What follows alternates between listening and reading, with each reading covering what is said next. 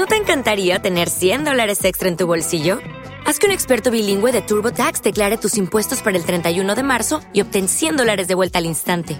Porque no importa cuáles hayan sido tus logros del año pasado, TurboTax hace que cuenten. Obtén 100 dólares de vuelta y tus impuestos con 100% de precisión, solo con Intuit TurboTax.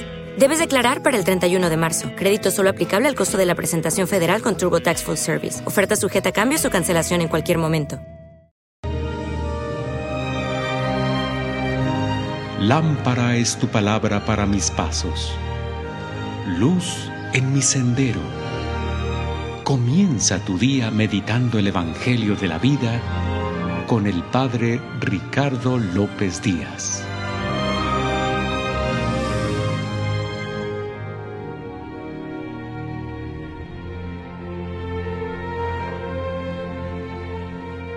Hoy lunes 31 de enero Escuchemos el Santo Evangelio según San Marcos. En aquel tiempo, después de atravesar el lago de Genezaret, Jesús y sus discípulos llegaron a la otra orilla, a la región de los Gerasenos.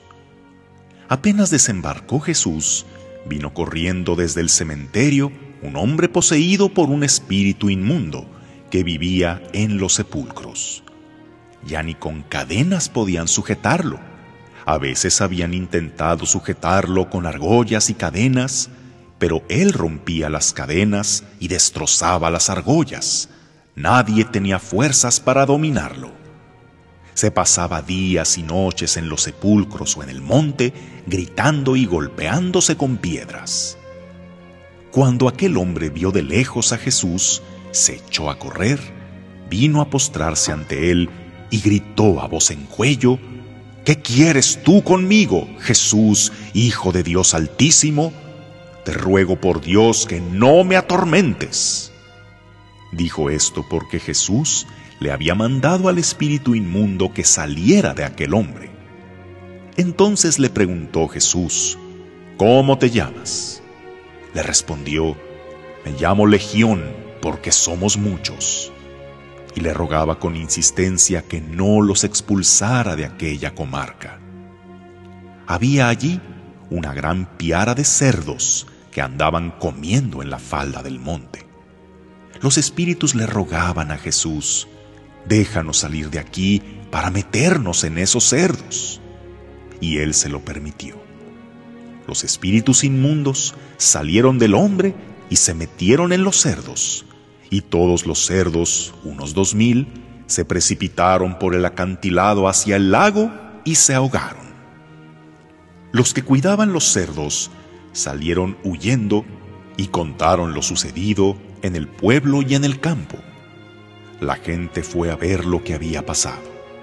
Se acercaron a Jesús y vieron al antes endemoniado, ahora en su sano juicio, sentado y vestido. Entonces tuvieron miedo, y los que habían visto todo les contaron lo que le había ocurrido al endemoniado y lo de los cerdos. Ellos comenzaron a rogarle a Jesús que se marchara de su comarca. Mientras Jesús se embarcaba, el endemoniado le suplicaba que lo admitiera en su compañía, pero él no se lo permitió y le dijo, vete a tu casa, a vivir con tu familia y cuéntales lo misericordioso que ha sido el Señor contigo. Y aquel hombre se alejó de ahí y se puso a proclamar por la región de Decápolis lo que Jesús había hecho por él. Y todos los que lo oían se admiraban. Palabra del Señor. Muchos que estén escuchando esto pueden tener su mayor preocupación, su más grande tristeza y su mejor dolor de cabeza en un joven. Sobre todo cuando estos se vuelven groseros, malagradecidos, y vemos cómo se hacen tanto daño a sí mismos. ¿Tienes algún hijo así? ¿Nieto, alumno, vecino? Bueno, ¿y qué hacer? ¿Castigar, prohibir o ignorarlos?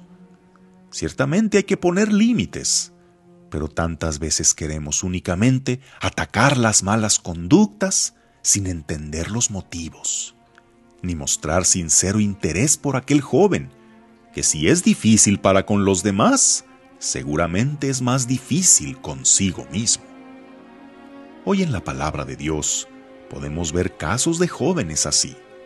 En la primera lectura se nos narra la gran pena del rey David, que tiene que estar huyendo de su propio hijo, Absalón, que se ha volteado totalmente en su contra. Y encima, en el camino le sale a David otro joven grosero que se pone a arrojarle piedras y toda clase de reproches e insultos y aunque le aconsejan a David que tanto a uno como a otro les dé su merecido, él dice que no, pues sabe que en ellos está sufriendo las consecuencias de sus propias acciones, y que a través de la conducta de ellos, Dios le está dando una lección. En el Evangelio, Jesús se encuentra con un joven poseído, que presenta conductas sumamente destructivas, y nadie puede contenerlo ni contenerlo ni hacerlo entrar en razón.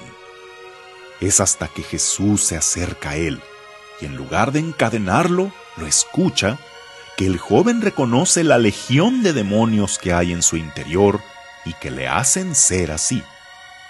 Es tan fácil solo etiquetar a un joven como maleducado, superficial. No entendemos cómo puede preferir a los cerdos o sea, todas esas cosas que nos parecen nefastas, pero no nos ponemos a ver el entorno de abuso, rechazo, falta de pertenencia. No vemos que detrás de esas actitudes hay una necesidad profunda de aceptación, de repetir aquello que aprendió. En este día, la Iglesia recuerda al santo apóstol de la juventud, San Juan Bosco. Este carismático sacerdote, cuyo legado perdura en la congregación salesiana, dedicada a la educación, se distinguió por acercarse a los jóvenes más pobres, a los huérfanos, a los pillos y vagos de su tiempo, que muchos de ellos terminaban en el vicio o en la cárcel, pero él los educaba, los hacía sentirse amados y les daba un propósito en su vida. Aquí un breve extracto de las recomendaciones que dejó don Bosco referentes a corregir a los jóvenes difíciles. Es más fácil enojarse que aguantar, amenazar que persuadir. Resulta más cómodo castigar a los rebeldes que corregirlos, soportándolos con firmeza y suavidad a la vez. Os recomiendo que imitéis la caridad que usaba San Pablo con los neófitos, caridad que con frecuencia lo llevaba a derramar lágrimas y a suplicar cuando los encontraba poco dóciles y rebeldes a su amor. Es difícil al castigar conservar la debida moderación, la cual es necesaria para que en nadie pueda surgir la duda de que obramos solo para hacer prevalecer nuestra autoridad o para desahogar nuestro mal humor miremos como a hijos a aquellos sobre los cuales debemos ejercer la autoridad. Son hijos nuestros y por tanto, cuando corrijamos sus errores, hemos de deponer toda ira. En los casos más graves, es mejor rogar a Dios con humildad que arrojar un torrente de palabras, ya que éstas ofenden a los que las escuchan sin que sirvan de provecho alguno a los culpables. Ya sé que quisieras encontrar las palabras adecuadas para hacer que aquel joven desencaminado entienda.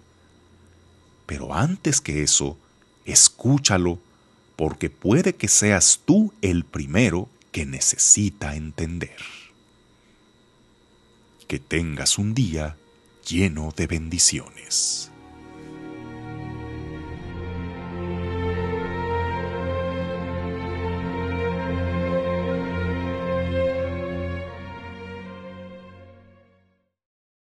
Lucky Land slots, you can get lucky just about anywhere. Dearly beloved, we are gathered here today to. Has anyone seen the bride and groom? Sorry, sorry, we're here. We were getting lucky in the limo and we lost track of time. No, Lucky Land Casino, with cash prizes that add up quicker than a guest registry. In that case, I pronounce you lucky.